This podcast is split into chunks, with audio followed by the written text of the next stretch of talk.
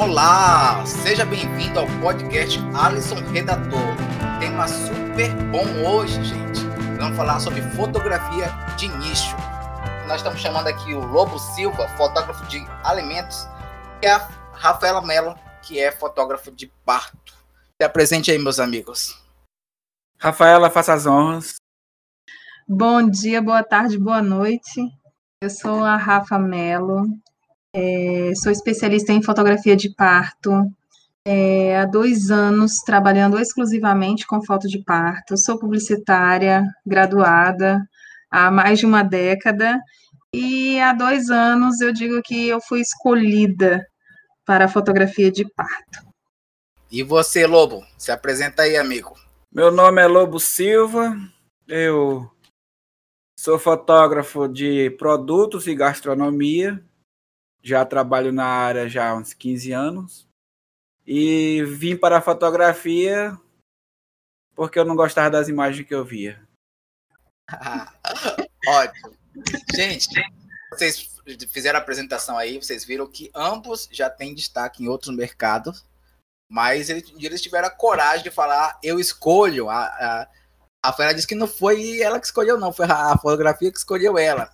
Mas eles vão dizer agora para nós quando foi esse ponto de virada, quando foi o day one que eles realmente falaram, ó, eu sou formado em publicidade, eu estou um tempo dedicado aqui, mas eu quero dedicar muito mais, quero ser especialista em fotógrafo de parto. E o Lobo vai explicar também que ele também teve outras atividades quando é que ele é, decidiu ser referência em fotografia de alimentos.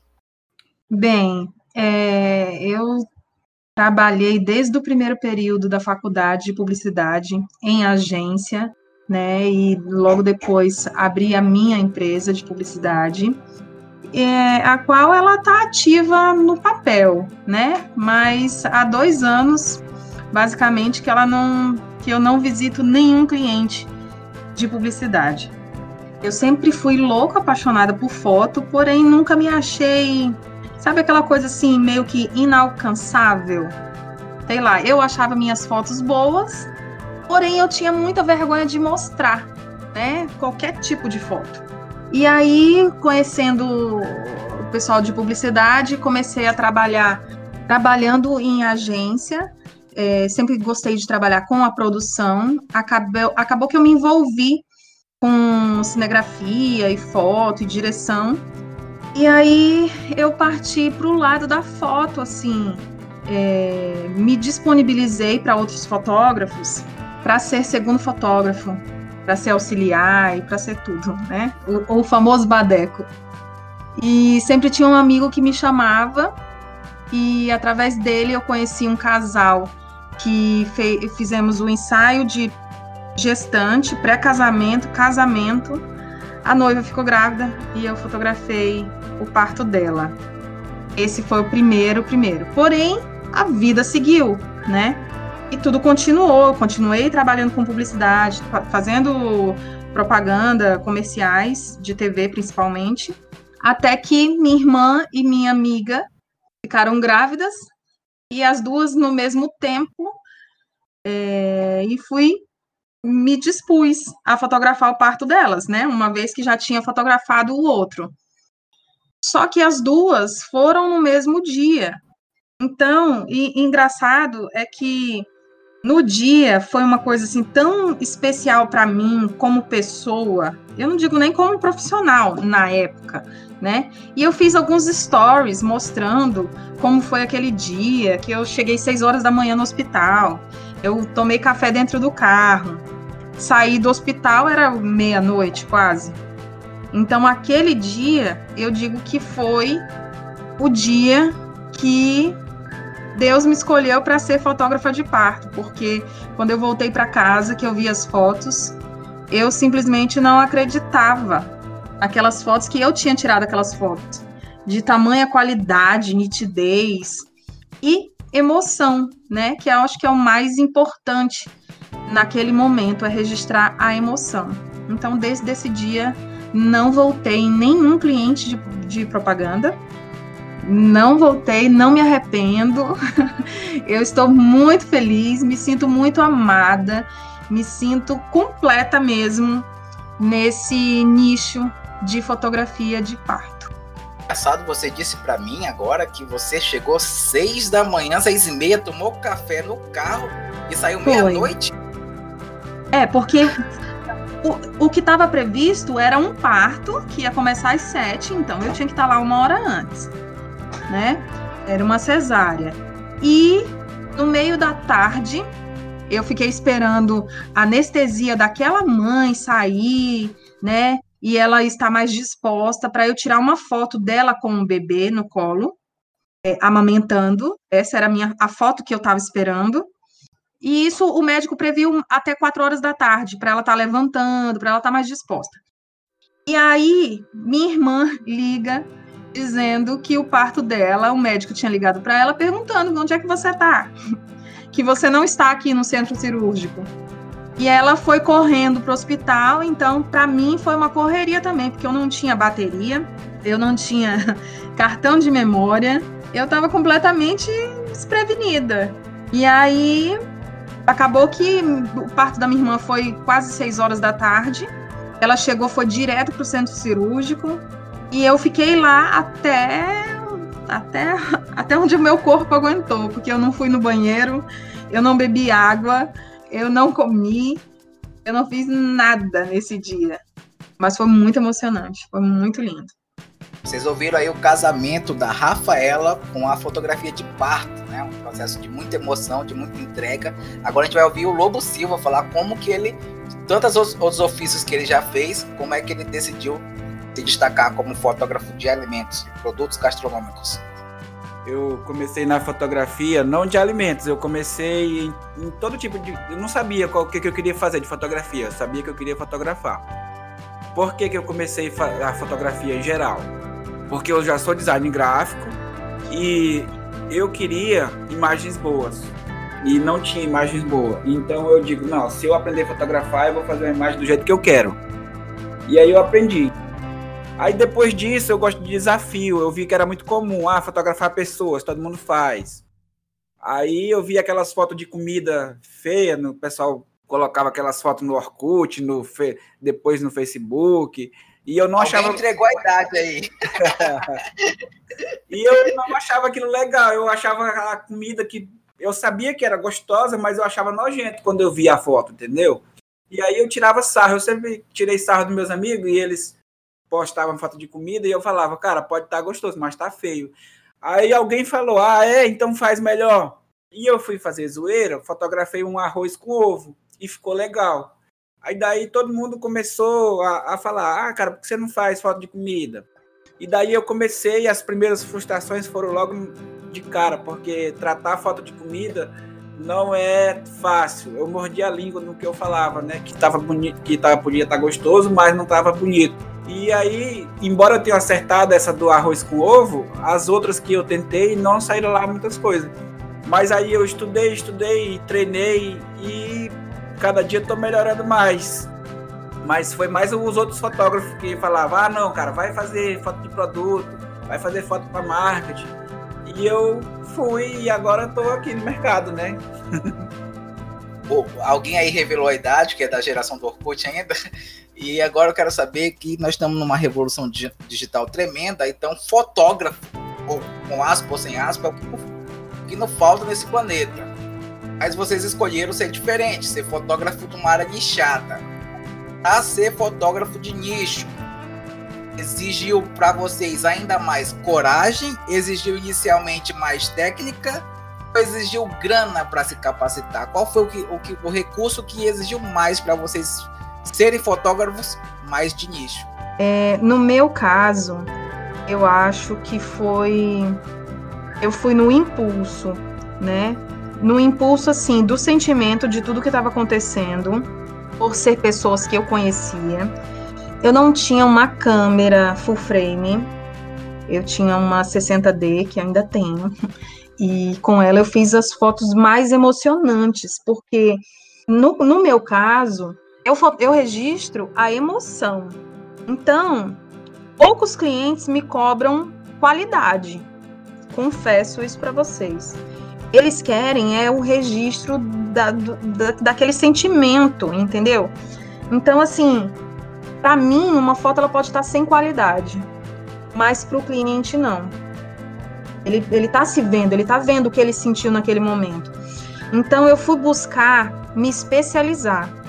Eu sabia que aqui eu não iria conseguir uma especialização de fato, porque é porque quando a gente fala assim, ah, você é especialista, por quê? Porque eu tenho uma, uma graduação, porque eu tenho um curso. Então eu fui buscar esse curso em São Paulo com a Talita Castanha, que é a fotógrafa, acredito que a mais é, renomada e conhecida fotógrafa de parto do Brasil. Todo mês ela é capa de alguma revista, alguma foto dela. Enfim, eu fui buscar com ela todo o conhecimento técnico, não só o técnico, mas assim, o técnico, o prático, mesmo que a gente não pratique no curso, né? E o de direito, porque é um negocinho que pode dar um BO muito grande, né? Não é só o fato do, do, do cliente pagar e de repente se eu não for. E o prejuízo emocional?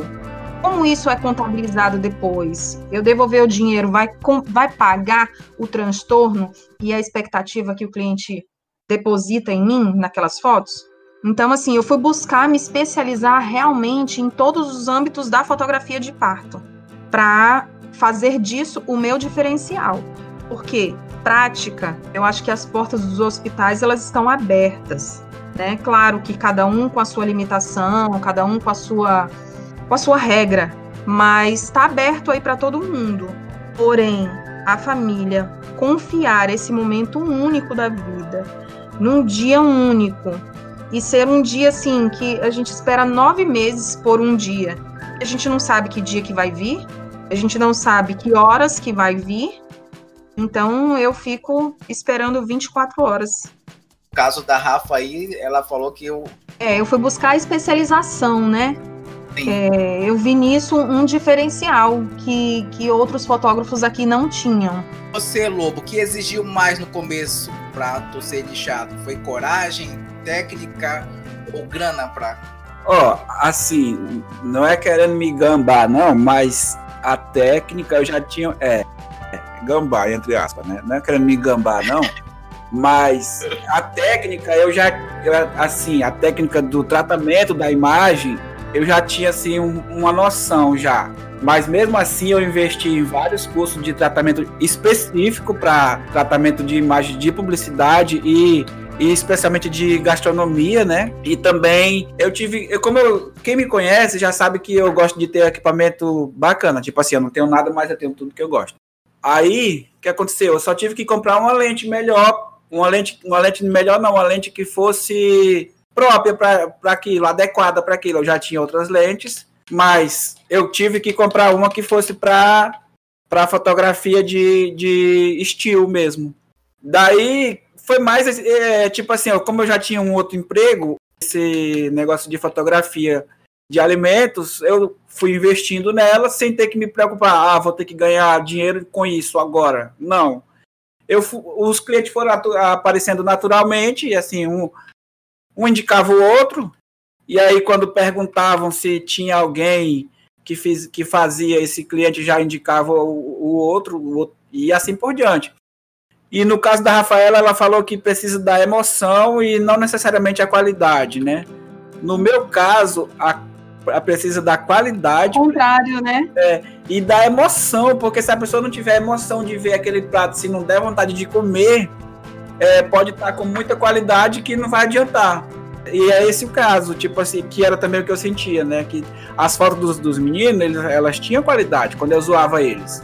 Elas tinham qualidade, era uma foto nítida, era uma foto, é, como é que fala?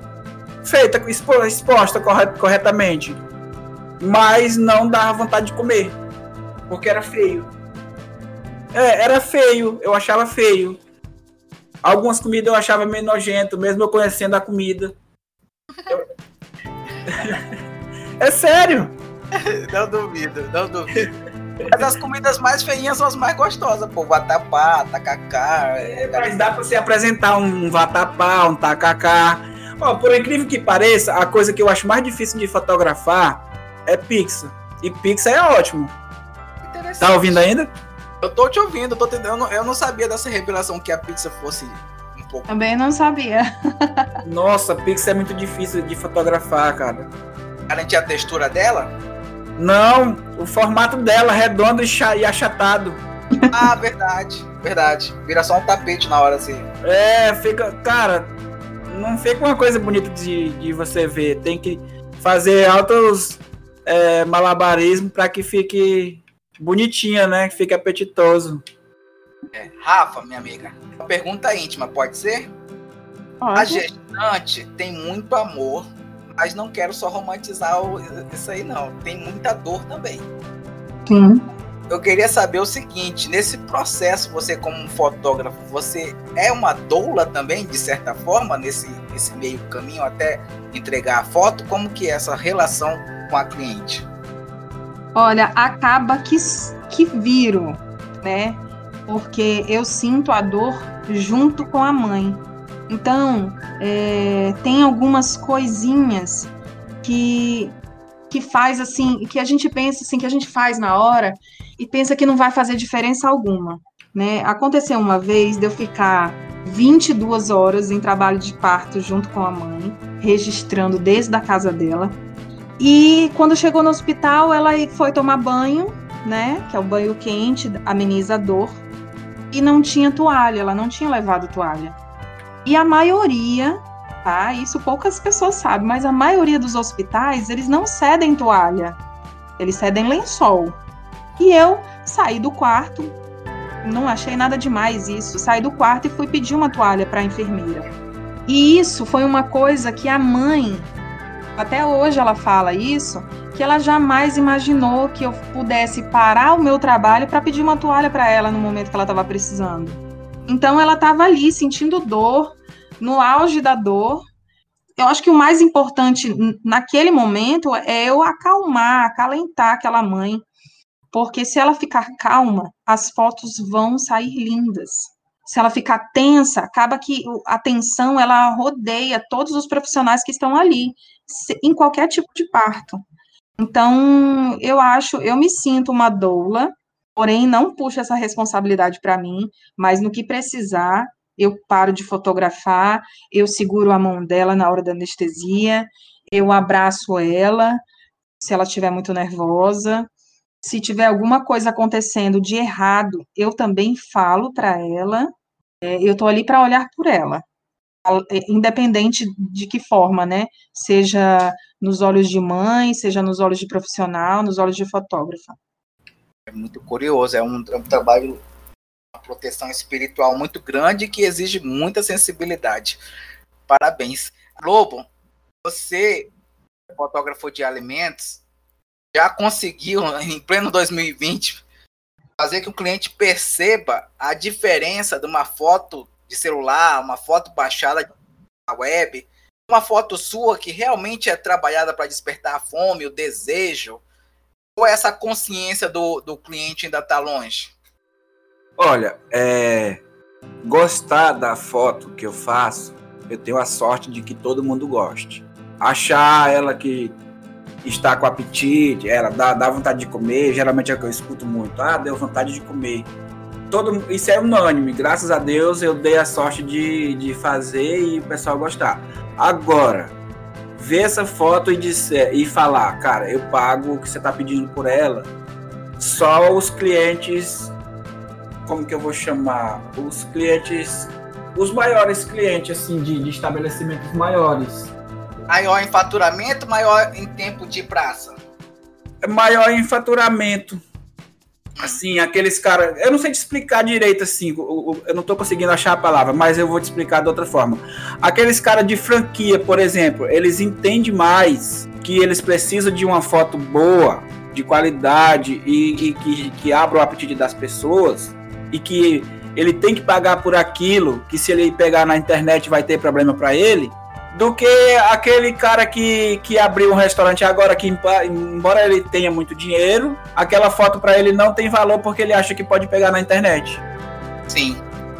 As pessoas que de franquia e as pessoas de grandes estabelecimentos, eles têm mais consciência de que se eles não pagarem pela foto e simplesmente pegar na internet, pode ter problema para eles depois. um problema bem caro, né? Judicial. É, exato. Marca mesmo, queimar a marca, né? É, agora, cliente de porte médio, assim, ele, ele não, não dá valor ao preço da foto, ou ele acha muito caro, ou ele acha que consegue fazer com celular. E na maioria das vezes ele fala, eu pego uma dessa bonitinha, igualzinha na internet de boa.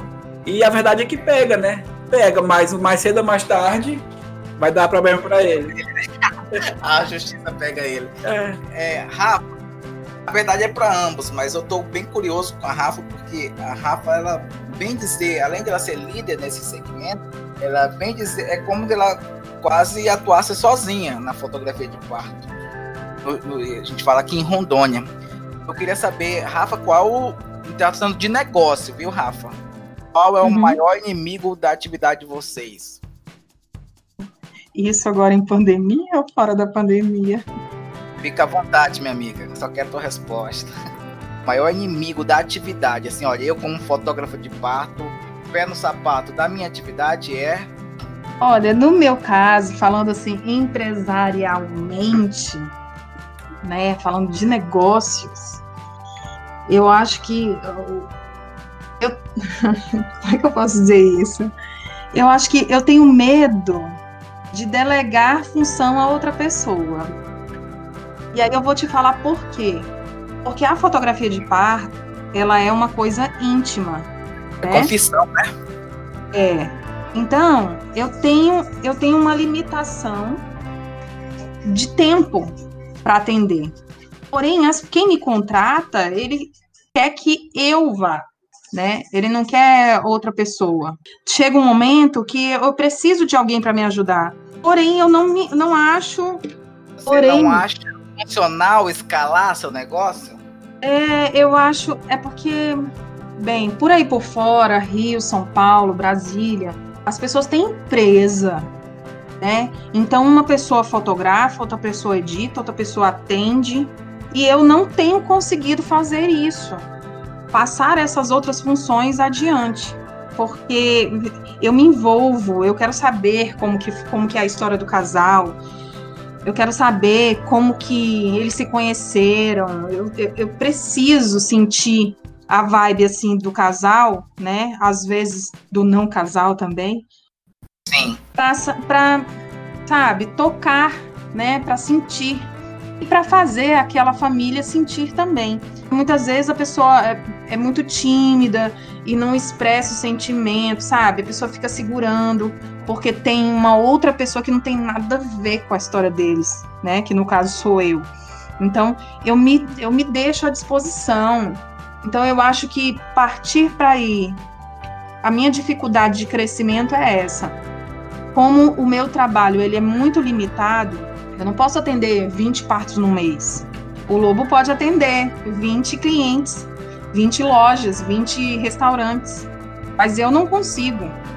Eu só consigo se se a mãe, as mães se responsabilizarem por alguma falha. Por exemplo, não temos uma data para fazer o ensaio, né? Temos uma previsão de data. Não tem um horário, se de repente acontecer de, de eu estar num parto e acontecer outro? Então, eu tenho uma distância entre de segurança para mim entre um e outro, principalmente de parto normal. A minha dificuldade é essa. Então, compreendi que a, a Rafaela poderia escalar, mas se ela escalar, ela comprometeria o lado intimista que ela tem do produto que ela entrega e na relacionamento com os clientes. Sim, e eu acho que eu não tenho dúvida alguma que o reconhecimento do meu trabalho, das minhas fotos, de tudo, desde a minha entrega do material, desde a forma como, como eu recebo o cliente, é, como ele me procura, sabe? Eu acho que tudo isso tem, tem valido muito a pena. E eu vejo, né, agora, devido à pandemia, tá tudo parado. Mas quando voltar, eu acho que valor, vai valorizar mais. Atividade. Né? Vai, vai, valorizar mais, porque o que é limitado, eu acho que dá uma. cria a expectativa e cria valor também. Tudo bem? Você ouviu a primeira parte deste episódio. Daqui a pouco Nós vamos encontrar na parte 2 final. Um abraço.